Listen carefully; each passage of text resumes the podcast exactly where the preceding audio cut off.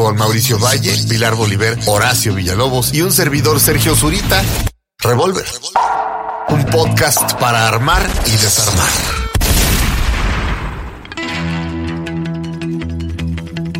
Bienvenidos al episodio número 12 de Estación Revolver. Estamos aquí, su creador, Mauricio Valle, ¿cómo estás? Hola, ¿qué tal? Muy bien, con mucho gusto de estar aquí una vez más. Señor Sergio Zurita, Muy, DJ Suri. muy buenos días, tardes, noches, madrugadas. Gente acompañada, sola, en orgías, lo que estén haciendo. Exactamente. Si están en orgías y nos están oyendo, la Pero orgía no está muy de buena. huevis. No está buena la orgía. No, pues No. Bueno, a lo mejor están en el, en el descanso entre, En el cigarrito. entre coito y coito. Pilar, Hola, ¿cómo están? Yo aquí feliz de volver a entrar a esta cabina del tiempo en donde me está... Yo nunca había ido al psiquiatra ni al psicólogo en mi vida y esto lo estoy tomando como una terapia personal Pues bien sí. ruda, ¿eh? Y casi, casi que también cuando oigo ya los podcasts, eh, ya en la casa, eh, oigo como una bitácora de nuestras vidas. O sea, creo que está bien padre, me gusta, pero sí me de repente me da escalofríos, güey. ahora no somos las grandes referencias para poder No, no. ayudarte, ¿eh? Aquí nosotros tres, ¿eh? No, no, para A nada. ti, Pilar. Lo veo. A ti en especial. Lo veo, lo veo, pero clarísimo. Si Igual no- y- Si no, no estaríamos aquí juntos. Creo que es como no venir a hablar, decir, no estoy esperando solución alguna a mis problemas, ni comentarios, ni consejos buenos ni malos. Creo que también el público, ¿no? Los que nos escuchan deben de estar en ese mismo mood. No damos consejos, nosotros exponemos lo que somos y lo que queremos decir. Es un bote de basura emocional. Revolver es un bote de basura emocional. Ay, Bueno. qué feo. Ay, no, no tanto, Mauricio. Los temas que vamos a, a tocar probablemente son la persona que más nos ha influido en la vida o las personas, miedo a envejecer, que aunque usted tenga 20 años, piense en usted muy viejecitino y le va a dar miedo. ¿Quién la sabe? bisexualidad, Me da más miedo no llegar. ah, ahorita te digo yo, experiencias paranormales y pensamiento mágico. Puede ser que los toquemos todos, puede ser que no. Empezamos por miedo a envejecer. Decías tú que te da más miedo no llegar a ser viejo. sí, por Ay, supuesto. no, a mí me da más miedo Ah, envejecer yo no le tengo- piñacatamente. Yo, yo no le tengo mucho miedo a la vejez, o sea, le tengo miedo al deterioro. Eh, creo que yo he conocido grandes, grandes viejos, completos, fuertes, eh, que, que me han cambiado la vida, ¿sabes? O sea, poder ver a alguien a los 86 años absolutamente activo, a los 90 años, este, lúcidos, poderosos y con más conciencia que nunca de la vida. El tema es llegar así ahí. Sí, pero eso es lo que la sociedad moderna también le exige a un viejo. Llegar lúcido, llegar fuerte, llegar como un chamaco de 25. Y la realidad es que fisiológicamente nuestro cuerpo se va deteriorando, envejeciendo, nuestro cerebro se va haciendo pasita, nuestros músculos. O sea, claro, decimos que padre llegar a los 90 años entero, bien, lúcido, jovial. Sí, lo que pasa es que la realidad no es esa, fisiológicamente hablando. Bueno, pero ¿no? yo estoy hablando de estas excepciones. Y si no, ahí sí, a ese punto sí prefiero quedarme corto, ¿sabes? O sea, si mi cuerpo, mi mente y todo ya no da a los 67, como fue en el que en el caso del cuerpo, el tema de mi padre, sí prefiero quedarme ahí. ¿Sabes? O sea, ¿de qué te sirve una mente lúcida cuando el cuerpo ya no te da ni siquiera para inclinarte o para sostener un tenedor?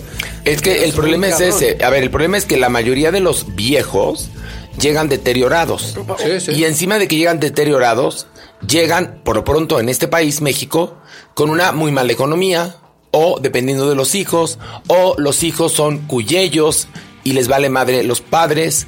Entonces, se puede convertir en una etapa espeluznante y larga, larga, larga, porque Exacto. no es lo mismo tres minutos en Disneylandia que tres minutos bajo el agua. Entonces, la mayoría de los viejos, porque además no existe la cultura de la prevención. Y no hablo únicamente de el asunto de ahorrar, sino el asunto de nutrirte sanamente, cuidarte para poder tener tu independencia aún a los 95 años. Es el gran problema. No, y el otro gran problema es que ya es un momento difícil para reinventarte. Ya hay una rigidez mayor y la gente se lo permite mucho menos. Es decir, eh, no poderte mover, como en el caso de mi padre, a los 67, ya no es lo mismo que ser cuadrapléjico a los 20. 5, 6, 20. O sea, que es decir, todavía tienes todo a tu alrededor para decir, ok, venga, vamos, ¿no? Ya a esa edad dices, coño, ¿qué estoy haciendo? ¿No? Ya ves la imposibilidad con, eh, con el Alzheimer a cierta edad, cuando los ves haciendo la transición a perder la conciencia, o sea, cuando todavía no están del otro lado, que el problema ya es de los otros, ¿no? Cuando ellos se están dando cuenta que van y vienen, ahí está la parte difícil, ¿no? O sea, ese momento en el cual tú sabes que ya se fue todo. Yo estoy viviendo, perdón, ahorita algo muy fuerte. Mi madre es una mujer muy, muy mayor, tiene 93 años. Y de verdad yo lo que veo es que lo que la sostiene viva, amén de que tiene un cuidado excepcional, está súper bien cuidada, son las medicinas, mano. ¿Qué? O sea, las medicinas y los doctores. O sea, si no existiera todo este aparato alrededor de ella, mi mamá ya no estaría aquí. Esa es la verdad. Pero es una arritmia y viene el cardiólogo eh, geriatra y le da una pasta que le regula. Pero al día siguiente ya es la ox- oxigenación. Entonces súbele el oxígeno a 10 litros por minuto. O sea, es eh, el, el cáncer de piel, es la llaga en la garganta, es, o sea, es una cantidad de cosas que todas estas medicinas y estos doctores constantemente, diario, la están sosteniendo para que viva. Si no existiera este aparato, yo estoy segura que mi madre no estaría aquí. O sea, también es cierto que se ha alargado, ¿no? La estancia de los seres humanos Sí. en, en es- en- sobre la faz de la tierra. Y yo, la verdad, hay momentos en que no sé si qué padre que mi madre esté aquí así o que ya que se fuera, ¿no? Sí. Sí, totalmente de acuerdo. O sea, en mi, en mi caso, eh, el deterioro de la gente ha sido como muy variado. O sea, los Villalobos, por ejemplo, mueren como chinampina los hombres. Jóvenes y rápido, ¿sabes? O sea, así como ¡pum! Se acabó.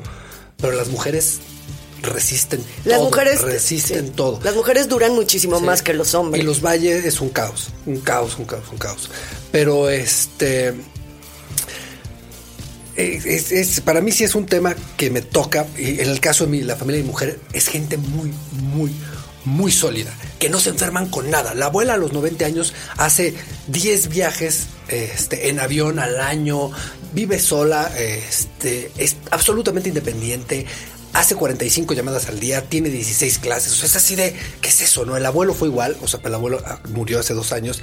También con un tema así. O sea, depende qué te toque, pero vaya, si a mí me preguntas, que fue donde yo hice, oye, pues, si yo no voy a llegar así, sí me da terror estar en ese punto, ¿sabes? O sea, sí preferiría quedarme a la mitad del camino. Ahora podemos decidir, porque yo escucho toda la gente que dice, yo quiero morir en mi cama. Dormidito. dormidito, que es la muerte de los justos.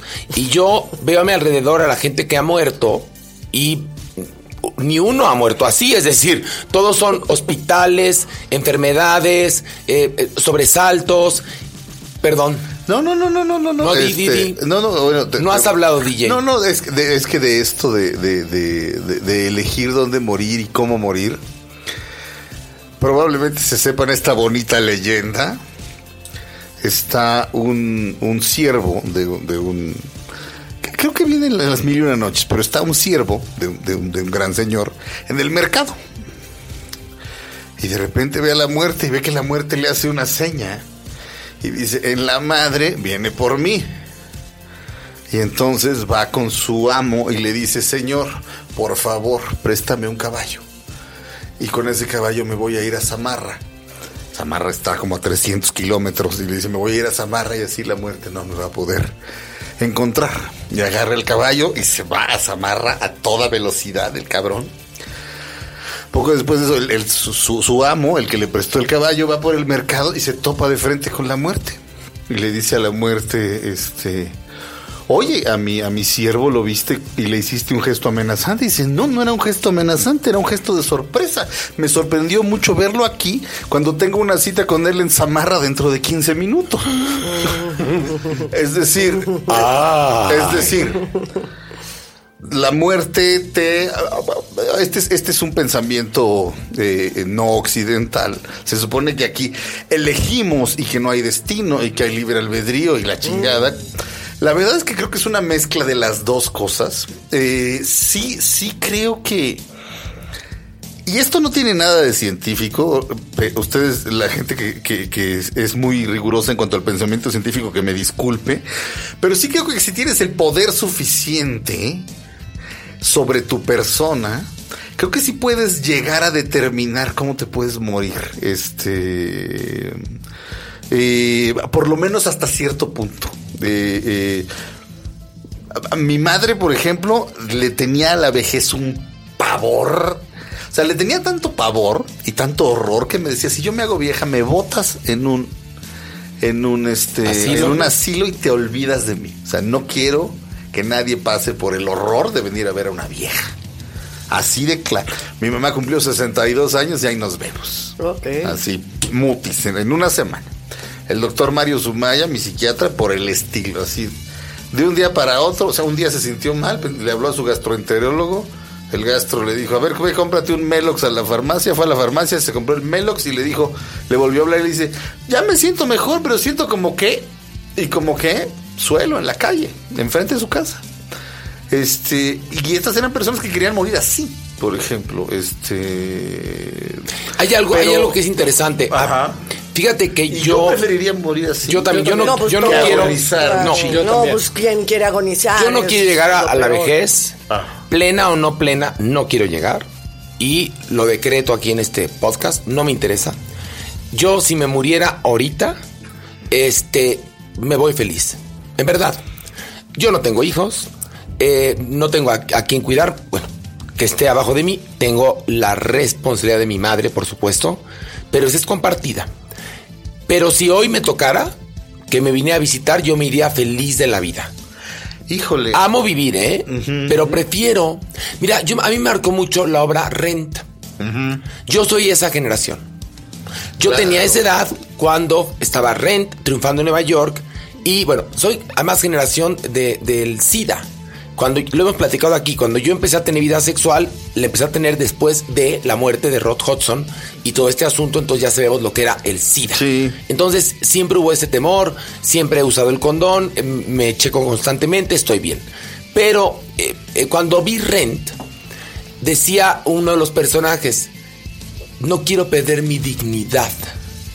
Decir, es porque claro, es la enfermedad en esos momentos, el, el VIH o el SIDA, como le quieran decir, te llevaba a perder tu independencia, no poder ir, a- ir tú solo al baño, te tenía que limpiar alguien más, es decir, perdías tu dignidad. Y ocurre que muchos viejos, desafortunadamente, al no tener los cuidados suficientes, pierden su dignidad. Mi mamá, por ejemplo, que tuvo una enfermedad horrenda llamada púrpura trombocitopénica, eh, que quedó bastante bien, pero depende de, de gente. Y ella le duele mucho tener que depender de alguien. Y est- está, per- está perfecta, está muy bien en su casa, sus años dorados son bastante dulces, pero no le gusta el no, el no ser independiente. Entonces, yo, yo no quiero, no puedo renunciar a mi independencia. Sí. Yo creo, y bueno, eso también no es pensamiento científico, y discúlpenos, estamos cayendo un poco en el tema de la Rosa de Guadalupe, pero escúchenme. Según los estudiosos de ciencias ocultas, filosofías, metafísica y todas estas cosas, aparentemente tú tienes marcado tu inicio y tu fin. Y lo de en medio es tu libre albedrío. Ajá. Eso es. Sí, destino, libre albedrío. Yo, yo ¿no? creo un poco como Sergio y creo que le- lo determina un tanto tus, tus metas. O sea, si no metas tus hobbies, tu gusto por la vida, las cosas en las cuales tú eres feliz y te siguen satisfaciendo a largo plazo. O sea, en mi caso, en la experiencia que yo tengo con la gente más cercana, eh, yo vi a, a- es que, es que se me van a cruzar los temas, fíjate. Está bien. Crúzalos, Se me van a cruzar crúzalos. muchos, porque tiene que ver con la gente que más me ha marcado mi vida. Ah, pues toquémoslo Pero- también. Pero entonces, aquí viene mi abuela, ¿no? Que yo, mi abuela fue pues, la persona que más marcó mi vida y con la que más compartí de mi familia mi vida. Y mi abuela lo único que le gustaba era las cosas que a mí me gustan, ¿no? O sea, la comida, el cine, o sea, eh, era esto que cuando se le acabó, se le, se le acabó la vida y la, y la cabeza le empezó a dejar de dar hacia adelante. ¿Sabes? Llegó un momento en el que ya no salía de su casa, pero no tenía otras cosas, ¿sabes? No tenía otras pasiones que alimentar con las cuales su cabeza se entretuviera. ¿Y por, y por qué no podía ir al cine?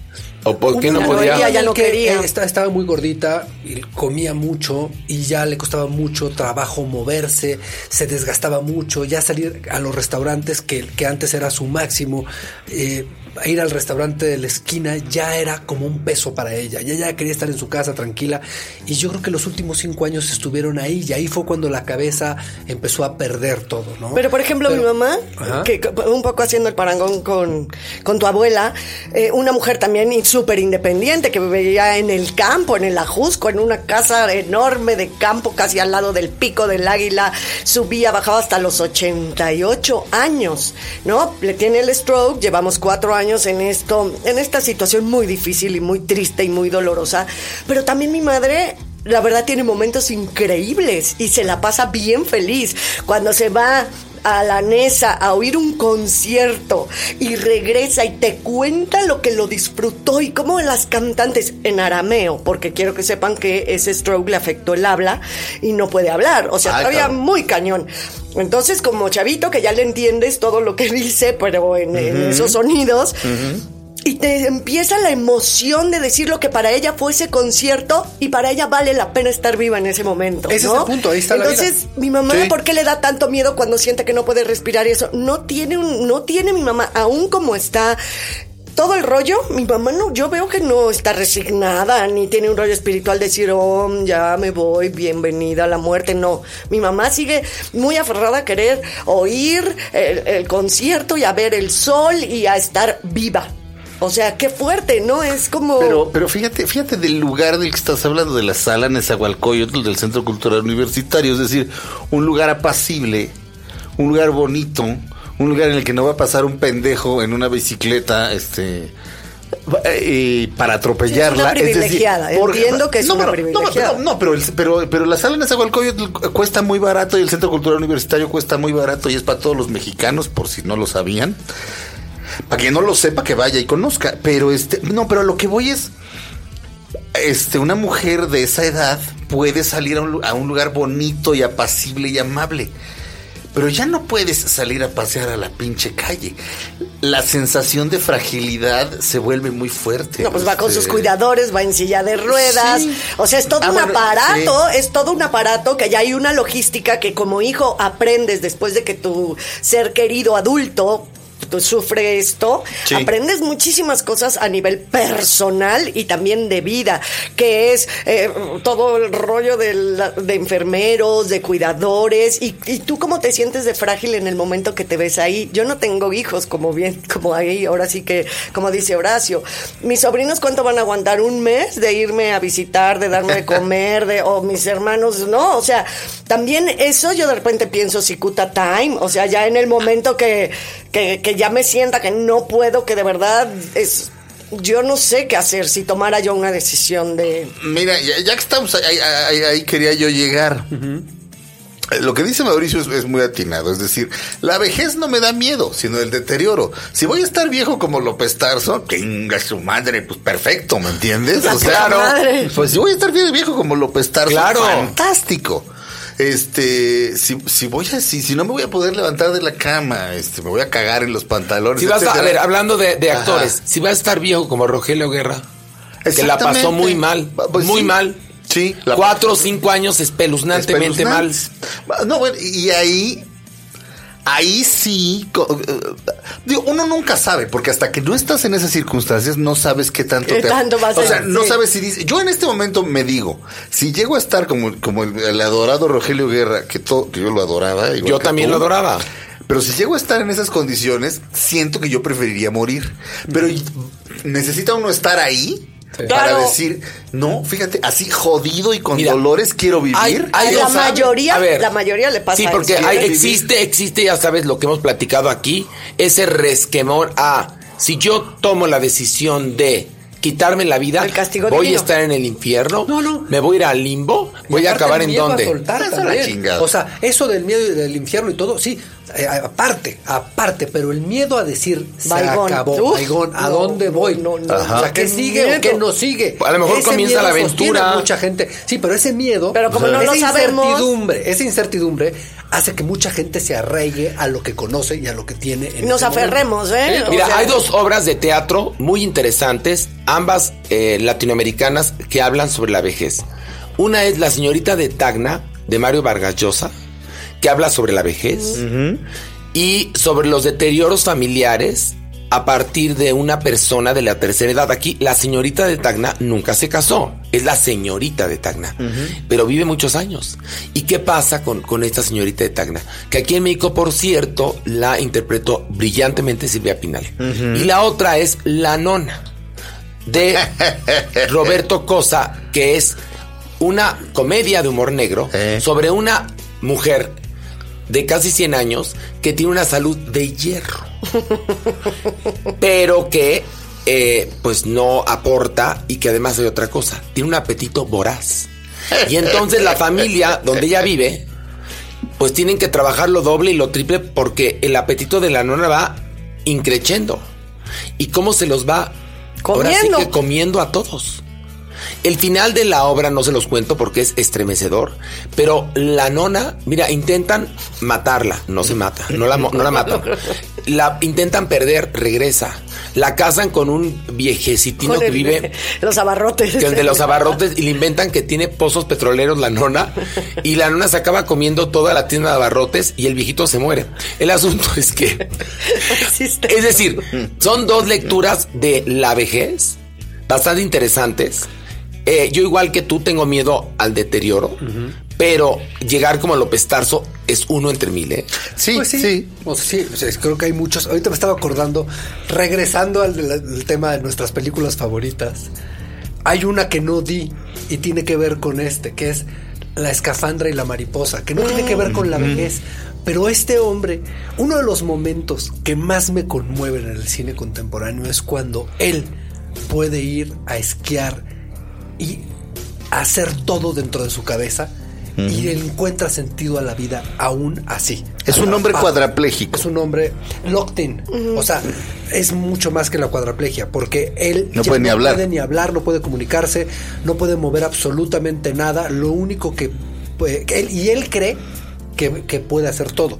O sea, el gran, el gran lo, lo más complejo de ese síndrome es que él cree que se puede mover, él cree que habla y cree que lo escuchan. Ajá. Él cree que está todo perfecto y está totalmente desconectado. Se anda sabroseando a la, lo este, a único- la, a la, a la- a la único enfermera. que puede mover es, su- es su ojo para variar y a través de eso acaba escribiendo un libro, ¿no? Sí. Pero del infierno a cuando él se recupera, que eso es lo que hablamos, ¿no? O sea, en, en dónde estás tú en la vida y cuál es tu fuerza y cuál es tu cuáles son tus necesidades básicas para quedarte o dejarte ir y este hombre Sí. re- se, se Y hay algo, uno nunca sabe, como bien lo decían Pilar y DJ Suri, cómo va a reaccionar en las situaciones que te estableces en tu cabeza. Mira, hay otra película de la que hablábamos justamente antes de entrar a grabar este programa, Amor, de Michael Haneke, que te dice, te habla sobre, sobre, es una pareja de ancianos en plenitud, ambos intelectuales de ochenta y tantos años, independientes. Te Fíjate qué bonito, ¿eh? Bueno, además, ella, ella, bueno, los ambos intelectuales, es decir, utilizan su psique, gozan la vida, gozan la belleza, gozan las artes, ¿no? Obviamente, tienen hijos también talentosos, de 40 a 50 años los hijos. A ella le da, a esta mujer le da un stroke, que además le interpreta brillantemente Manuel Riva, le da un stroke y empieza el deterioro. Y el marido anciano es el único que la puede cuidar porque los hijos están muy ocupados, viajando en giras y todo. Y al final se llama amor. Porque, hace un acto de amor. Él en un acto de amor la ahoga con la almohada y la mata. Y Ese mira, es- también- eso es el, el- el- el asunto. También hay un pensamiento, yo creo, muy diferente entre de- sobre la muerte entre los orientales y los occidentales. Hay una Sí. película que se llama La montaña japonesa, que es en una aldea, una mujer ya anciana le pide que ya sabe que se va a morir, que ya, pero ya sabe de conciencia de aldea, conciencia social, conciencia personal de que ya es su hora de morirse y su nieto la tiene que llevar en la espalda, en una como silla, en una silla especial que lleva para subirle en una montaña donde se van a quedar los viejos. Ahí van, ahí van los viejos por decisión y los dejan ahí. ¿no? Eso- eso hasta hace es poco- una decisión. Pero eso hasta hace poco en Japón, no solamente, y seguramente lo siguen haciendo, pero hasta hace poco era legal todavía. Ahorita ya es No, ya ilegal. es ilegal. Ya es ilegal, pero tú crees que del Japón rural No, por Dios. un viejo no dice, ya me voy a la mierda. Y sí lo acompañan y bueno, adiós abuelo. Y lo dejan ahí arriba de la montaña y no le dejan nada. ¿Y qué tal el Vaya, tema de la eutanasia? Bueno, eh, creo que ese ya lo... Ya lo Ya tocamos. pasamos. Ese ya lo tocamos. Mira, hay otra- pero, Poco, pero, pero la- en este momento así de decir, échenme la mano, No, muchachos. yo creo que sí. O sea, y esa vez que lo mencionamos, eh, tú y yo coincidíamos, me acuerdo perfecto, en que, pues, o sea, Horacio decía, consigue un doctor, consigue alguien que te lo haga, pero pues yo creo que es una decisión personal y si no lo haces es porque no te atreviste. Exacto. O sea, no necesitas nadie a tu alrededor para ejecutar esa, esa, Sí. esa decisión en la vida, ¿no? Ot- Otra cosa nada más rápido, pues si tenemos que cambiar de tema pronto, la soledad de los viejos es bastante dura, es muy dura. Pero tiene que ver con todo lo anterior. Sí. Tiene que ver con lo que tú hayas construido, tiene que ver con tu lucidez, tiene que Pensamiento ver con miles de social. cosas. No, pero también se puede morir tu mujer y tus hijos viven en Guadalajara, cabrón. O sea, Mira, te voy a contar la historia. Pero- ¿y tus amigos? tienes ¿Y tu otra vida? familia. No, a se lo murieron. mejor ya no tienes amigos, a lo mejor este, a lo mejor tienes No sé, mira, ahí, ahí va otra Ah. persona. Jean-Claude Carrier, que fue una persona que me modificó mi manera de ver la vida. Sí. Cuando yo estuve con él, el guionista de el Buñuel. lista de Buñuel, de Milos Forman, Sí, sí. él tenía 84 años. Y nunca había visto una persona más viva que ese cabrón. Su capacidad, su generosidad, su capacidad de trabajar, su lucidez en horas de trabajo, su cariño ante la gente. O sabes, en esa casa pasaban todo mundo.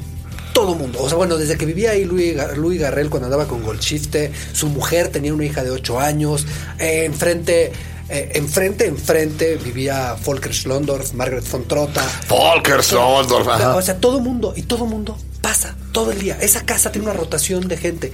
Y el tipo sale, camina, te lleva al mercado a que veas, llega una persona y no quiere que te vayas para que platiques con esa persona. Y hasta que no te ve integrado en esa plática, no está tranquilo, ¿sabes? Ve que llega una persona que, que- que puede ser un- algo interesante para ti en la vida y va y te coloca. Y esa generosidad y esa capacidad de dar es lo que le da esa pinche energía y potencia de vivir. Y es un Mientras señor la tienes, está increíble. Lo que, pasa es que viene un que momento ahorita en que debe tener ¡púmbale! 89 años y a lo que voy es ¿Y cómo sigue él? Pues ahí está, o sea, sigue, Pero bien. sigue trabajando, tiene, tiene todavía eh, proyectos generándose. Cuando tú trabajaste con él fue hace cuántos años? Hace, estaba ya en farándula, cuatro años, cinco. Cuatro años. pues, O sea, no, tiene pues, 88 años, se acaba de morir su, su mejor amigo, que era Milo. Pero mira, pero va a platicar Milos una. Forman. Milos Forman, sí, te voy a contar una historia, por ejemplo.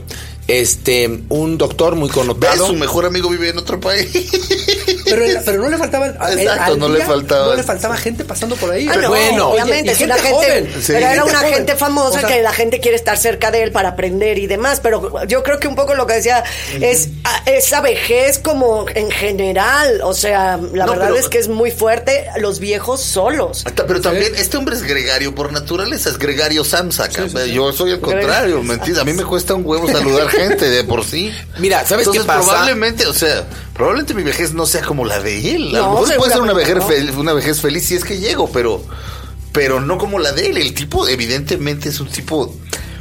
O sea, yo no dejo que entre a mi casa nadie. Este cabrón tiene open house, ¿me entiendes? O sea, eso- es, una- es otra Tiene que ver con personalidad. tu carácter y bueno, Es eh, hay algo que es inter- fíjate que algo que me hace clic de lo que dices tú es también se puede cambiar, o sea, es decir, sí es verdad que el, el sentido de la vida es vivirla y es hoy, en este momento.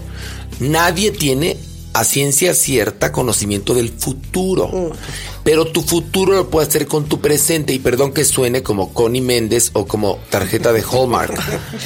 El pensamiento con el sentimiento son como una pareja este, que puede procrear pensamiento y sentimiento. Ustedes inténtenlo, puede ser que funcione. Y entonces, sí ejercitar, es bonito ejercitar la generosidad. Es bonito ejercitar la, eh, la amistad. Es bonito ejercitar las relaciones. Es bonito volverte flexible. Es, todo eso te ayuda a conformar un carácter que con el tiempo no se vuelve en tu peor enemigo, sino al contrario, te hace llegar a ser un viejo afable, un viejo con el que quieren estar. No, porque Está además, increíble porque muchísimo, la mayoría de los viejos se les va amargando el carácter, se vuelven cada Por la vez vida. más cucus y cada vez más aprensivos y menos tolerantes. Pero también hay un Sí, porque rechazo. también hay No, porque que hay viven famosos solos, que ¿eh? digo, por Dios, que ser una pesadilla, excepción ¿no? ¿no? es una excepción porque sea famosa ni porque No, sea no. No, no, no, por Es su excepción porque carácter. es una excepción. Porque No, pero- Como López Tarso, que es una excepción. A ver, pero tú decías algo de los viejos, que si ves un viejo, salúdalo, ¿te acuerdas? Hay, hay una canción muy bonita de John Prine que se llama Hello in There. Él era cartero, John Prine. John Prine tiene, debe tener la edad de Bob Dylan, es un compositor. Y una de, de sus primeras canciones era esa porque era cartero y eh, iba a dejarle cartas a muchos viejitos. Y a los viejitos se les, les daba un gusto que llegara. Claro. Ay, John, pásale, no quieres tomarte algo. Y el hombre se tomaba algo y. Porque él sabía que para ellos era muy importante ese. Esos 10 minutitos de plática o los 5 minutitos que él les pudiera dar. De hecho, la canción dice: Cuando veas un viejo, salúdalo. A mí me pasa eso cuando voy a ver a mi mamá. Mi mamá está en una residencia de adultos mayores donde hay muchísimas personas, no miles, pero sí hay un buen de personas muy, muy grandes. Y bueno, para llegar al depa de mi mami, pues son horas en lo que saludas en el elevador, están en el comedor, están en los jardines. ¿ve? Y, y de verdad que es muy padre ese acercamiento con la gente mayor. Sí. O sea, y, y ellos lo agradecen mucho. Fíjate que mi hermana Grace vive en España y ella dedica una tarde completa a ir a ver ancianos a un eh, asilo en Madrid y cuenta la gran alegría que le da a estas personas ser visitadas. Les cuento una historia rápidamente. Un doctor muy connotado, que no voy a decir su nombre, eh, rico además, este doctor queda viudo, no, no queda viudo, fíjate, es peor. Le da una enfermedad de estas espantosas y la esposa lo abandona. No, hombre. Y entonces se queda, a, lo- se queda a cuidado de su hermana. El doctor con esta enfermedad degenerativa espeluznante vive 15 años, ¿ok? Con la hermana. Eh, tenía cuidadoras, etc. Los hijos vivían en el extranjero. Finalmente el doctor muere y ni siquiera pudieron venir a su velorio los hijos. ¿Y qué pasaba con las amistades del doctor? En 15 años, pues muchas se le murieron y otras pues ya no tenían la paciencia de ir a ver a este doctor connotado porque ya no era el mismo, ya no era lúcido, ya no podía hablar. Entonces se fue quedando solo. Y esto no tiene nada que ver con quién era el doctor, sino en lo que se convirtió. Es decir, yo creo, eh, mi consejo para mí mismo, no es para nadie, no, no, no porque uh, no estamos aquí dando consejos a nadie, el mío es eh, eh, estar lo suficientemente bien y siempre para mejor, para justamente el día que yo me muera, eh, sea en paz y no sea con una soledad espeluznante. Bueno, si es que no quiero estar solo o con una enfermedad degenerativa espeluznante, que nos puede pasar, ¿eh? Yo en mis 20 años me murieron todos mis, todos mis tíos de parte de mi papá. A mis 20 años. Incluyendo mi, incluyendo mi papá desde antes. Pero todos así. chuc. Yo a los 25 años ya no tenía de parte de mi papá a nadie. Así. Ajá. Fíjate qué terrible, ¿eh? Tu querido vecino Fernando Vallejo, el escritor, Sí. eh, se le murió su pareja, David Sí, Antón. sí. Se le cayó su casa en el temblor y se le murió su perra. Y Ya ves que los perros, los perros para él eran. No, hombre, él- le dejó un premio, un premio que ganó Le- le- millonario, le- se lo dejó a perros. El premio de la FIL de Guadalajara Ajá. se lo heredó, lo heredó a una casa A que una cuida casa de perros. Se demenció y trató de matar a un cabrón. Fernando Vallejo. Fernando se fue, Vallejo. Se fue a vivir a, a- a Y- y Colombia. Se acaba ¿eh? de ir a vivir a Colombia. Sí. Pero ese expediente está todavía abierto. De hecho, no entiendo cómo lo dejaron irse. Pero bueno, lo dejaron irse, pero. pero Ahora, el departamento no se le cayó, ¿eh? pérdidas masivas. O sea, dos No, pues pérdidas masivas. Acuérdate ¿no? que para él el perro, el perro era más importante que, que el ser humano, incluso puede ser. Que David Antón. Tal vez, ¿no? Pero por lo menos igual. Sí. Entonces, pérdidas masivas de tres cosas. O sea, tu casa, tu pareja, tu perro. Ahora, Pues te voy a platicar. ¿no? Yo conocí. pero yo creo que en vez de suicidarse fue y trató de matar Bueno, a alguien. uno de los li- Atacó a alguien con un cuchillo. Bueno, te voy a platicar. Un- Yo conocí a. Fernando Vallejo. Uno de los libros que más me ha gustado en mi vida es La puta de Babilonia, que es de Fernando Vallejo. Es un hombre que yo lo conocí, eh, hiperinteligente. Obviamente, es tan inteligente y tan mayor que tiene poca tolerancia. muy Cero poca tolerancia. tolerancia. muy poca tolerancia a el mal gusto, muy poca tolerancia a los ruidos, muy poca tolerancia a la basura, muy poca A tolerancia personas. a las personas, obviamente, porque también ocurre que entre más inteligente y más sofisticado y, y más todo, te vas quedando más solo, ¿no? Ahí. Bueno. Eso puede suceder. Y entonces, muy imagínate fácilmente. que se le muere su pareja de toda la vida, el escenógrafo David Antón. Después le toca el temblor, sí, el 19 de septiembre en la Condesa. El edificio no se cayó, este, pero creo que quedó dañado. Lo, lo pudo vender, ¿eh? Ah, eh, Espérame, entonces, pero el caso es que lo asustó muchísimo. El caso es que algo- algo Pues seguramente. pasó de puto temblor. Pero luego murió la perra. Ok. Este, entonces, pues nos, nos jodimos, ¿me entiendes? Este. Qué cosa, ¿no? Bueno, entonces, a lo que íbamos, este, para cerrar este tema. Qué alegría de tema. No, no, a ver, no. Bueno, no todo es carcajada en esta vida. Bueno, vamos a cambiar de tema. A los fenómenos paranormales. Fenómenos paranormales, señores. ¿Han tenido algún fenómeno paranormal? Y la vida de López Tarso. No. A ver, ¿a ustedes se les ha parecido a alguien, este, han tenido una premonición que, al final me- que al final de cuentas se convirtió en algo real? Este, no han escuchado voces, no se les ha trepado el muerto a la Sí, yo- cama. yo- hay días que así de, oigo voces. A ver, no, pero nos han pasado cosas mágicas a todos, paranormales, etcétera. A mí, eh, lo de la subida del muerto, que tiene una explicación este, Científica, sí. científica, pero eso sí me ha pasado varias veces. Que, a ver, no sé qué. Cuenta, mano ya tiene peluda. aproximadamente, yo creo que 20 años que no me pasa, pero sí me pasó. Subirte, su- subirte el muerto es cuando, cuando dicen que, que no te puedes mover porque se te subió el muerto. No, que estás dormido, Se te, muerto. despiertas y sientes esta madre que quieres gritar y no puedes gritar, pero sientes como una presión en todo tu cuerpo y te quieres mover y estás atorado en el cuerpo. Este, esa es la que se te subió el muerto. Y me pasó, yo creo que eh, de entre los 15 y los 20 tres veces. Y, siempre, sí, en lugares, nunca me pasó en mi casa, me pasó en lugares diferentes. Pero la explicación científica es esa, ¿no? Que dicen que eh, tu cerebro se despertó, pero tu cuerpo se tarda en despertar. No, estás desfasado, cerebro, Estás cuerpo. desfasado, entonces... Como un déjà vu. O sea, Pero- esa es una de las que más les gusta a la gente, ¿no? Se le subió el muerto, todo el mundo lo aplica. Pero sí me pasó como tres veces. Y sí, sea, tenga explicación científica. O sea, el muerto se siente del puto culo que quieras mover el cuerpo. Y sobre todo esta sensación de querer gritar, ¿no? Como que quieres. Qué feo. No ¿no? sale el pinche grito, ¿no? A mí nunca me ha pasado. Solo, no solo sé que es horrible. ¿Pero a ti te ha pasado alguna experiencia paranormal? Fíjate que lo estoy, lo estoy pensando y. y- y- eh, eh, Quiero pensar que sí, como que me estuve, como que me quiero, Quiero, acordar. quiero, quiero tener una experiencia Como que me para- quiero acordar de algo, pero no me estoy pudiendo acordar. No sé si estoy bloqueado o si tal vez descubrí que no era real en algún momento. ¿Y qué fue? No, no, pero, pero, pero- según yo, había una presencia en mi casa. Una niña chiquita. Yo de repente sentía que alguien se sentaba en la cama. Este. Y. Y, de- y bueno, de pronto alguno que otro ruido y cosas así. Un día en el sí me asusté mucho porque de repente empecé a oír ruidos extraños, pero.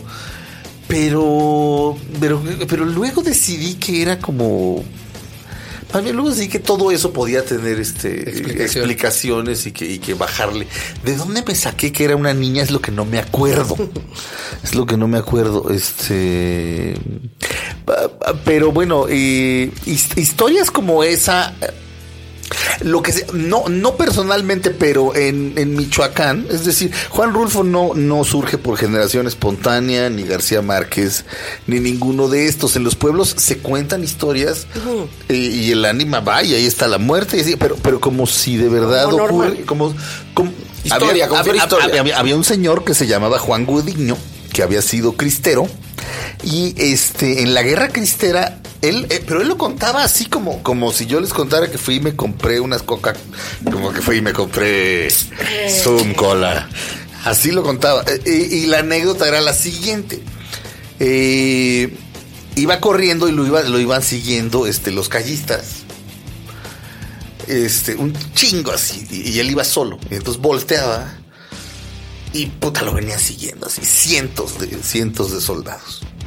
Y de repente decía, puta, ya se me voy a meter acá, en, el- me voy a meter acá donde hay muchos árboles y ahí los pierdo, etcétera. Se metía donde había árboles, volteaba y ahí seguían. Total que hacía y deshacía para poderlos perder y nunca los podía perder. Hasta que llegaba a un lugar en el que había una cascada. Ya no había para dónde hacerse. Entonces, este, voltea y ahí vienen estos cabrones y entonces lo cuenta que se subió por la cascada, que agarró la cascada y la utilizó como una cuerda Qué historia tan fantástica. y se sube. Entonces dice, ahora sí, ya me los chingue y voltea y estos cabrones están subiéndose por la cascada, igual que él. Entonces él dice, entonces saqué mi guadaña y corté el agua y se cayeron todos y me pude escapar. Y todos los demás viejos diciendo, sí, a huevo. O sea, ¿me, me entiendes?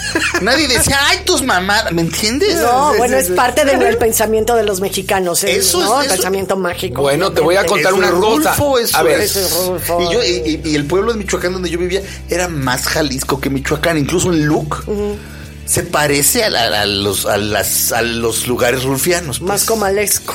Basta. y Bueno, totalmente. en los años 30 en México era muy otros. común Ajá. hacer entre los círculos de la gente, como dirían en ese momento, acomodada, sesiones espiritistas. Sí, Sí. Madero era espiritista. Exactamente. Y bueno, y le voy a platicar unas amigas de mi abuela que estaban metidas en esos menesteres de las sesiones espiritistas, decidieron, ¿por qué no?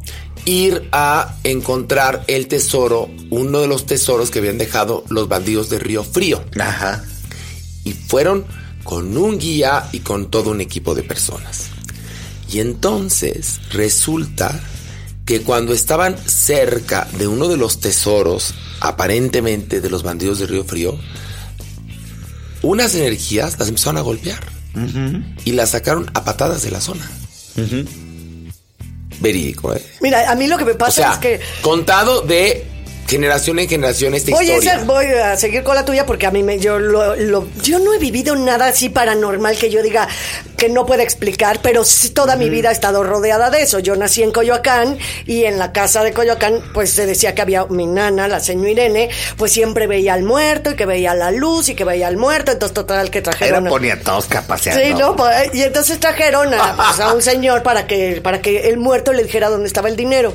Yo me aterraba, yo me aterraba, pero yo nunca vi nada en realidad, ¿no? Entonces ya la, la señora Irene le dio la mano y ya el otro en lenguas muertas, pues le dijo dónde estaba el tesoro y empezó a excavar. La señora Irene medía como 1,45, o sea, era chiquitita y excavando en medio del jardín un hoyo como de cuatro metros.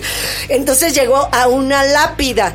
Había una lápida. Sí, había una lápida y entonces ya ella lo que hacía es que se ponía un paliacate con vinagre por los vapores del dinero y la manga del planeta. Ahora sí que la manga del muerto.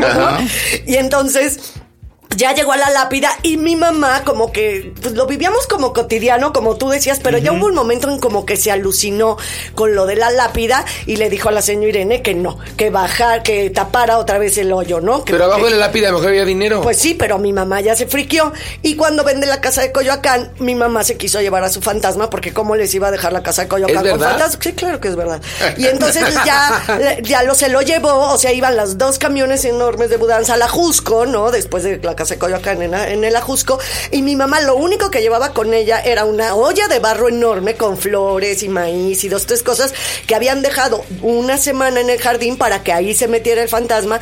Ya llegaron al Ajusco y echó al Bueno, fantasma. este- O sea, pero yo nunca he visto. Bueno, yo al te voy a contar esa historia verídica. lo echó a la Jusco o se lo llevó a su casa. No, lo trae, Ya, lo o sea, la llevaba chingada. en la olla, en la olla Sí, de barro, sí. ¿no? Hizo todo el Ya, pero ya lo soltó a la y vida. ya lo soltó en la vida de la casa de la Jusco. Esta historia Ah, es con verdadera. también, Sí, ya con ya. el Ajusco, Se- sí. con su roomie. Alf, Se llevó a su roomie. A ver, como yo les he platicado, mi Dios. mamá es de Oaxaca y entonces mucho pensamiento mágico, mucha tradición, mucho altar de muertos, todo esto.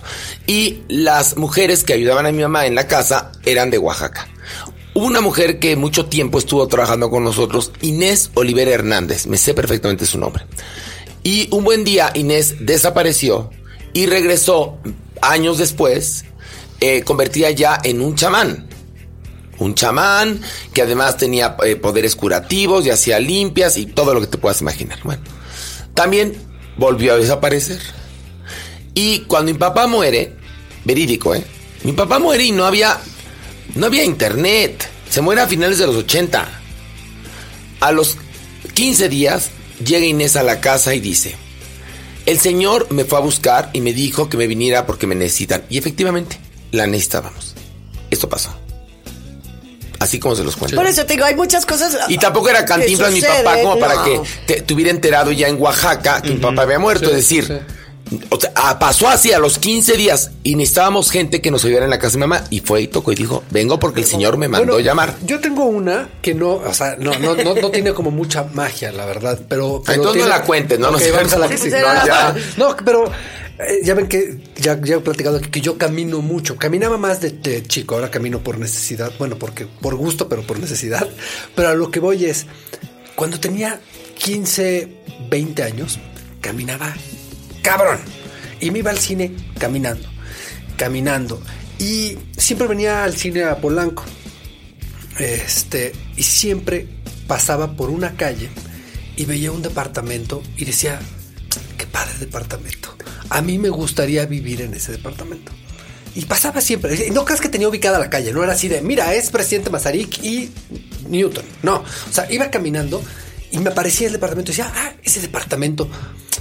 Qué padre departamento, ¿no? Cuánta luz, cuánto espacio. A mí me gustaría vivir en ese departamento. Esto es 15, 17, a lo mejor principios de los 20. Y nosotros eh, vivíamos en un departamento y cuando van a ser mi hija decidimos cambiarnos y empezamos a buscar departamento. Y me habla Marcela y me dice, vente para acá. Pero ahorita, me dice, hay un departamento que tiene ya tres ofertas. Marcela es tu mujer. Marcela es mi esposa. Ok. Ajá. Y me dice, y estoy seguro que, que es el que tenemos que agarrar. Me da la dirección, llego y cágate que era el departamento que yo había visto toda mi vida en el que quería vivir. Ok. Y, y la verdad, cuando, cuando llegué me sorprendió mucho porque yo nunca le había dicho a ella. O sea, nunca había caminado por ahí con ella, yo nunca se lo había dicho. Ajá. Y cuando llegué dije, no, pues sí, nos quedamos aquí seguro, ¿no? Porque, o sea, pues yo siempre había querido vivir aquí. Y me quedé y ahí es el departamento donde vivo, ¿no? Yo de repente tengo Órale. mis casandrazos, como bien me dice Horacio, que de repente. Si Pilar hay una cosa, este, tiene una percepción, es decir, a- algo muy raro. Yo, yo creo que tengo percepción, ¿no? Pero Pilar hay puntos, y es verdad, como que se le abre y se le cierra la evidencia. Es verdad, ¿eh? A ver, cuéntales, porque tú lo vives, no yo. Sí. Quería explicar nada más. Sí, sí, es, es como, te digo, más que yo ver fantasmas o cosas así, que se abre el vortex ahí en el... No, no, no, nada de eso. Pero sí hay un momento en como que hacia el futuro viene algo a mi cabeza y lo veo. O sea, veo la imagen, tengo la sensación de que va a ser bueno, va a ser malo, o, o que no, no, eso no, eso está, eso no está padre y lo siento en todo el cuerpo. Lo siento y lo, y como que lo vislumbro en, en mi alma, con mi cerebro juntos, es algo muy raro. Y sí, y no es que sea 100% pues, real, pero casi siempre es un poco como sucede, ¿no? Entonces le digo, gracias que sí, ahora sí me dio el casandrazo de tal cosa. Y sí, y sí pasa, ¿no? Entonces... Yo me acuerdo que además Chava tenía todavía mucho más esta sensación, esta Pero te, me dio te miedo. llega y, y, y, y se va. Y se va, se va, sí, sí, no es constante, pero de chava, pues entre las amigas y todo este rollo, como cierto, me decían que tenía como mucho poder de, en este rollo de, de energía, de bruja, de, de- tengo, es más, tengo una seña aquí en el pecho que dicen que era por lo que perseguían a las brujas en el siglo XVI, que es este, como un hoyo. hundido, sí, un hoyo, un hoyo, un sí. hoyo en el pecho. Entonces, como que eso, eh, como que de chava, de adolescente, me gustaba mucho, pero en algún momento me friqueó y, Y fue. Sí, y cerré como, como esas puertas a la percepción sobrenatural, ¿no? Fíjate que además yo tenía una tía que leía las cartas. Y era buenísima. Y entonces en, en- en la casa familiar, mi tía leía las cartas a veces a la gente. Y era muy genial, ahora lo pienso, estar de niño viendo cómo leía las cartas. Y tú por lo veías como lado, algo súper Sí, normal. algo normal. Mi mamá ponía altar de muertos, hablaban de las ánimas, los, este, los espíritus, todo el, el servicio doméstico. Es decir, es algo que siempre lo viví. Es más, cuando mi papá muere, mi papá, est- esto pasó y si me pueden, si me quieren creer bien y si no, no. Y si les parece que soy muy ignorante, díganlos. Estoy contando aquí a mis, a mis tres amigos y a usted que está de invitado. Pero cuando mi papá muere, esa noche mi mamá queda devastada, queda devastada. Tanto que no se puede quedar porque te- tu- el velorio fue muy largo porque un hermano mío vivía en Londres y teníamos que esperarlo a que viniera. Entonces, un velorio que hubiera durado, digamos, 8 horas o 12 horas duró más de un día. Es más, empezó una tarde de domingo y terminó un martes en la mañana de lo que duró para esperarlo. Este y un, y un hermano, mi mamá estaba devastada, se fue a dormir a, la- a- a su casa y un hermano se quiso quedar a velarlo como se hacía antiguamente. Y se le apareció mi papá. O sea, dice que, que estaba entre sueños y que sintió una luz y que se, se despertó y que le dijo, dile que estoy bien. Por Dios, así fue. ¿eh? Y mi hermano no es ni drogadicto, ni mentiroso, ni, ni, ni- no- o sea, ni escribió Galería Nocturna, ni, ni Tales from the Crypt. Es decir, No, pues es mi hermano. Y, y, y créanlo, ¿no? Una especie de mensaje a mi mamá que estaba devastada. Dile que estoy bien. Bueno, ah, Perdón. No, no, rápido. Cuando mi mamá murió, sí pasaban, se prendía la tele, Uy, sí. se apagaba la luz. Y de veras ahí sí, sin explicación, así, ok, el control está allá. Este. Tal vez, tal vez me dirán, no, pues con un cambio de voltaje se puede prender la tele, pero varias veces durante la semana de la muerte de mi mamá, y este, y, una, una vez iba yo en el coche, iba yo maldiciendo a otra persona de mi familia, ¿eh? y acababa de morir mi mamá. Y yo sabía que mi mamá reprobaba eso y claramente sentí que alguien le estaba pegando, que, que- alguien le pegaba al, al- al- asiento de- de- del automóvil. O sea, como si alguien fuera atrás en el coche y le pegara al coche, al asiento así como de cállate. Entonces era así, como, está bueno, jefa. Eso, eso pasó. Considérenos. Esas, esas cosas si- pasaron. Si, hasta mí- hoy, si hasta hoy nos consideraban inteligentes. Ah, sí, porque luego se quejan No, mucho de cómo y- podemos No, pues decir sí, te- es el tema más pedido, ¿eh? Pues, El a lo mejor somos, mágico y si les parece que somos unos ignorantes, me da igual lo A que mí piensen. Y estoy, y estoy seguro de que, de, de- de que, de que tengo por ahí la mejor y se, y se, me, se me olvidó. Bueno, hay Pero otra, bueno, hay a, mí, otra. a mí me pasó ¿Qué? cuando se muere eh, mi primer amigo. De mis 15, a- de mis 17 a mis 20 se murieron muchos, más de 10 amigos. Pero cuando muere el primero, eh, yo acababa de tener un accidente, el accidente, cuando me reconstruyen la cara. Y entonces yo estaba, en- yo no podía, estaba todo cerrado, no podía ver la luz. Y cuando me eh, yo soñé con él, muy, fue un sueño muy claro. Eh, lloramos, nos abrazamos mucho, mucho, mucho, mucho. Es un sueño que todavía tengo las imágenes claras de la pared donde estábamos, lloramos, abrazamos, abrazamos, abrazamos, abrazamos. Se acabó el sueño y al siguiente día me habló una exnovia para decirme, yo sé que nadie quiere hablarte por lo que está pasando también en tu vida, pero se murió este güey, se acaba de morir ayer. Wow. Este, Bueno, si eso no es paranormal. Sí. Sí. Otra- acabo de recordar otra.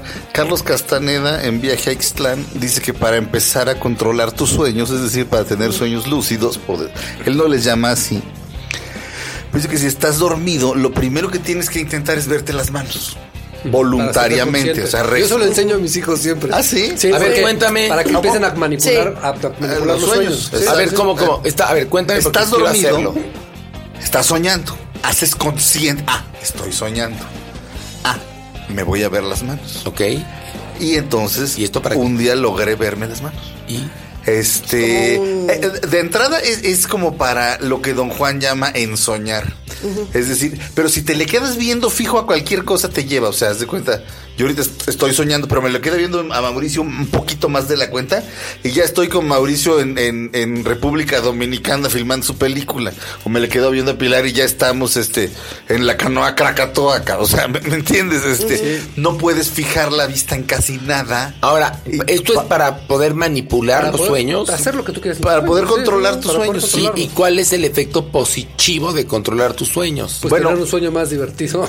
Bueno, bueno, eh, en, la, en la de- parte frívola. No, y también del aprendizaje de lo que vas pasando, lo que va pasando en tus sueños. O sea, tienes más la chance de recordar también, lo También. que va sucediendo en el sueño. Es decir, cuando estés soñando, lo que tienes que darte cuenta que est- estoy tratando de, entender. estoy soñando. consciente de que estoy, esto no es una realidad, es un sueño. Ajá. Y entonces Bueno, es otra te tienes es que ver las manos tuyas de en el sueño o, o abrir tus ojos y ver tus manos. No, no, No, no, no, tú no, dentro del sueño. verte las manos. Ah, Es ya una entendí. herramienta. Ok. sí. Y- El- el- el- los, bud- los budistas tienen muchas técnicas. O sea, porque esta es como esta herramienta. Y los budistas lo hacen a partir de, de despertar a ciertas horas en la noche. Ajá. O sea, tú puedes seguir practicando esto, o sea, como todas las noches hacerte consciente, consciente. Como los budistas tienen esta, este estudio de miles de años sobre la mente humana. Y una de las prácticas que hacen mucho es que trabajo en los sueños. Entonces, pero ellos los buscan para hacer meditaciones o para regular, para muchas otras cosas. Pero entonces ellos lo que hacen es que si tú tienes interés en trabajar en los sueños, te vas haciendo una estructura de despertadas nocturnas, ¿sabes? Ajá. O sea, te vas despertando cada hora, cada, te vuelves a dormir, vas cambiando posición, te- al- luego te vuelves a dormir, te despiertas a la media hora, luego a los 15 minutos, luego a los 5 minutos y vas cambiando posiciones. Te de ángulo. entrenas, pues. Y entonces ya cuando vas en los 15, 5 minutos ya es más fácil que entres ¿Y al para sueño. qué sirve Porque eso? Como que, pues para eso, o sea, realmente en, en el budismo es porque puedes aprender a trabajar dentro de otro nivel de realidad, que creo que es un poco Que es lo la de mismo los sueños. que Es lo mismo de Carlos. No, en el caso de Castaneda dice que, que adquieres lo que él llama poder. Y lo que poder no es este, ja, ja, ja, En soy el dueño en de México, psique, soy en- el peje, no. en tu alma, en Sí, tu psique, en poder la sobre ti energía, el mismo, sí, universo, el cosmos, bla, bla, bla. Y de alguna manera tener más control sobre tu vida. Este, pa- ¿Qué es lo para que, eso es. que a final de cuentas, perdón, es lo que a final de cuentas la gente quiere tener un control sobre su vida en el aspecto positivo. Pero en un su- pero un sueño lúcido, este, por ejemplo, si no caminas, en el sueño sí caminas. Esto no es Castaneda, esto es otras personas que proponen en la idea de los sueños lúcidos. Si en un sueño lúcido, si, si, si te quedaste ciego, en el sueño ves. Este, es pues para esa clase pues, de cosas. tú Y ahora, ahora, sí y que lo que tienes mal lo puedes resolver. Puedes hacer lo que quieras. O sea, es también decir, resuelves ahí cosas. Y resuelves cosas de tu psique, de tus inquietudes, de tu vida, de tu estancia en el cosmos, De tus a partir miedos. de tus miedos a partir del sueño. Y uno que no es tan maduro, puedes volar.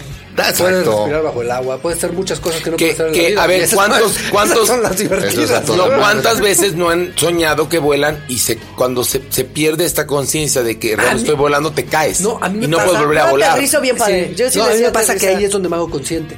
O sea, como que, ¿sabes cómo me pasa? Empiezo a, a caminar y entonces salto, ¿no? Y digo, ay, chinga, salté, salté. Wow. ¿Cómo duró mucho este salto? Entonces empiezo a correr y cada zancada se empieza a volver larga.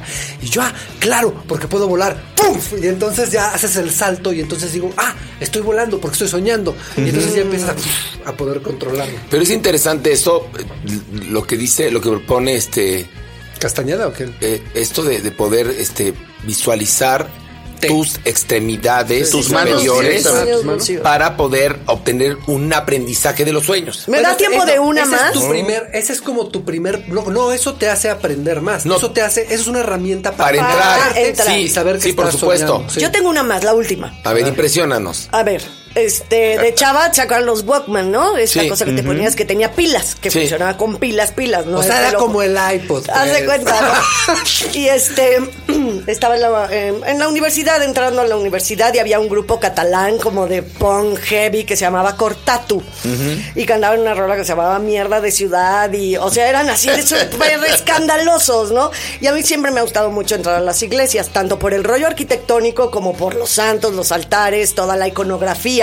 Entonces yo, no sé, estaba en Coyoacán, entro a San Juan Bautista con esta música a todo volumen, porque siempre pues pones música clásica, o sea, como que ad hoc para entrar. Y yo dije, no, ni madres. Ahora voy a entrar con mierda de ciudad y con cortato a todo volumen en los oídos. En la entrada de San Juan Bautista hay un, hay un nazareno muy famoso que incluso dice que abre la puerta a los caminantes. O sea, en Coyoacán es, es- es esta iglesia, la iglesia grande de Coyoacán. Entonces dije, no, voy a hacer un ejercicio. Entonces dije, media hora de rodillas sin moverme, viendo a los ojos del nazareno con la música de estos punks horrendos a todo volumen, ¿no? Y ya sentía como el sudor me escurría en la espalda, ya sabes, porque era no moverme, viendo a los ojos al nazareno Pero durante también tú, qué 20 loca. minutos. Ay, pues oh, lo que te atreviera y otro día fui y me metí en un- en un, cementerio y Y dije, viva entonces, Satanás, espérate, ¿no? no, no, no, Pero, ¿y pero, era así como un, era un experimento, ¿no? Entonces ya salgo y digo, no, no, no, de plano no me gustó, o sea, prefiero mi música clásica, mi nazareno adorado, todo. Llego a la casa y el Walkman, le que- o sea, el foco rojo, el foco rojo del Walkman, Ajá. no se volvió a apagar en un par de semanas y yo le quité las pilas, le quité todos los cables, todo. Ándale. Se descompuso absolutamente y con el foco rojo. You don't fuck with Jay-Z. ¿Te acuerdas cuando fuimos? Y dije, ah, no, pues es que no, esto no, no, no, hay que entrar con esta música a la iglesia. A, a mí en Real de 14. Bueno, estamos hace- en nuestras como- aventuras. Sí, claro. Para. Hace como 20 años, yo creo, estábamos en Real de 14 y estábamos arriba en estación. Este, no estábamos en Real, perdón, arriba. Y estábamos en el, dormidos ya en el hotel. Estábamos una amiga, un amigo y yo dormidos. Y en eso, o sea, como cada quien tiene una parte del recuerdo de lo que pasó. Pero en eso nada más siento un chingadazo en el cuerpo, pero chingadazo, o sea, ¡pum! Y entonces ¡ah! me levanto. O sea, pero en mi sueño yo estaba viendo la cara del diablo. Ay, qué horror. Entonces siento el madrazo, me levanto y cuando me levanto, este güey eh, se levanta pegando un grito y ella estaba en el centro, en la cama, llorando, agarrándose los pelos así porque había visto el diablo. Ay, güey. Sin peyote, ¿eh? O sea, no. Sí, es lo que te iba a decir, estuvo bueno el viaje, estuvo- no estuvo bueno el viaje, estuvo muy No, no, pesado. acabábamos de llegar a, a Real de 14, estábamos durmiendo ahí, o sea, no, o sea, no habíamos, no nos habíamos metido No se nada, habían ni el todavía nada. siguiente. No, a, no, no. a ver, No, pero esta tú y yo un la librón. vivimos esta. Viajamos, no me preguntes por qué, a Magdalena de Quino, Ay, Sonora, ¿te acuerdas? Ya se acordó, decía Bueno, que no se acordaba de ah, nada te estoy Suri. recordando. ¿Cómo olvidarlo? Una de las ciudades más bonitas que tiene nuestro país. En verdad es una belleza. Sí, y en bonita, este lugar, pero, la gente es súper linda, pero como que en cualquier momento dices algo que les caga y te queman. O alga. piensan que eres una bruja y te queman. No. esa es la sensación. tiene un- una iglesia donde está eh, San Francisco Javier, que está acostado. Ajá. Y que tiene esta cosa. La gente hace cola para levantarlo, pero no todos lo pueden levantar. Tiene que ver con tus energías, no me preguntes. con- no es de fuerza, ni de maña, ni de nada. A este lugar que fuimos, en la capilla esta, la iglesia esta del, del pueblo pequeño, precioso, vimos varios narcos además ahí, o parecían narcos, que iban a pedir cosas. Y bueno, Sergio Zurita y yo decidimos hacer la cola para levantar al santo. Ajá. Bueno, me tocó ver a mí, a un señor que no sé si era narco o no, pero iba vestido como de la serie del Chapo. Y no pudo levantar al santo. No. Inmediatamente después, yo lo levanté sin ningún problema. Se supone que si lo levantas, tu deseo se concede. Ok. Yo lo levanté como si estuviera levantando el iPad. O Sí, sea, nada. pero el señor no lo pudo levantar, ¿eh? Te lo juro, lo vimos Sergio y yo. No me preguntes, pero bueno. Y no había dinero de por medio, no era así Claro. como Sí, de, no, no. ay, me están viendo la cara de pendejo para que yo les dé. No, no te cobran, ¿eh? Nada. No, no, no hay nada de dinero. Es, es, el lugar es, vale la pena conocerlo porque parece que ahí se detuvo el tiempo. Tiene unas, es precioso porque además en, en nuestra República Mexicana, desafortunadamente, como hay tan poco amor por nuestro entorno, están llenas las ciudades de pintas y de basura y de plotters. No sé por qué ahí no. Oh, no. Era todo limpio, bonito, rosa. Lo cual da aún más miedo. Sí. Ahí es Colosio. Qué vibrón, cabrón. Pero Es peor. pudimos levantar bueno, al bueno. santo. Es- Pudimos ajá. levantar al santo, Sergio y yo. ¿Eh?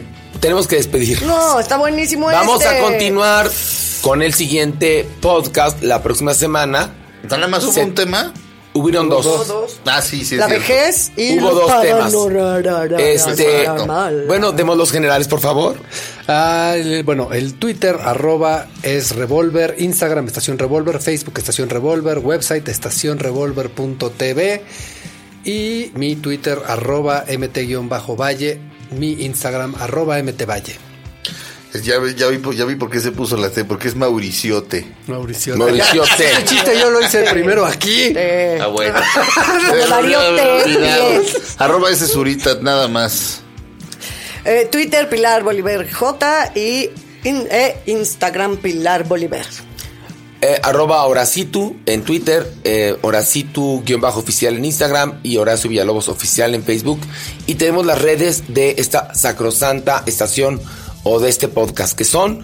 Las acaba sí, de dar. de No, pero repítelas, ándale, para Ah, que cerremos con eso. arroba es revolver, es nuestro Twitter. Arroba Estación Revolver, nuestro Instagram. Estación Revolver es Facebook. Nuestro canal de YouTube, Estación Revolver. y ya. Amo que Mauricio las da, pero se pone tan concentrado, nunca lo veo tan concentrado en la vida. Mira, cierra los ojos y empieza como si tuviera aquí un. ¿sabes? Un teleprompter. No, bueno, así de- estación Revolver, Twitter, Estación Qué Revolver, puta Estación responsabilidad YouTube, todas Estación las Revolver. redes sociales. Tú fuiste el que inventó este podcast. Mauricio es el culpable de que estemos aquí. Bueno, nos despedimos. Recuerden que el podcast se publica los martes. Bueno, ya YouTube a las 0 horas, ¿eh? Sí, sí, sí. Y bueno, en, en otras plataformas en la madrugada, pero usted cuando abre el ojo el martes tendrá el nuevo episodio de Revolver. Adiós, hasta la próxima. Revolver, el podcast con Mauricio Valle, Pilar Bolívar, Horacio Villalobos y un servidor Sergio Zurita. Revolver, un podcast para armar y desarmar.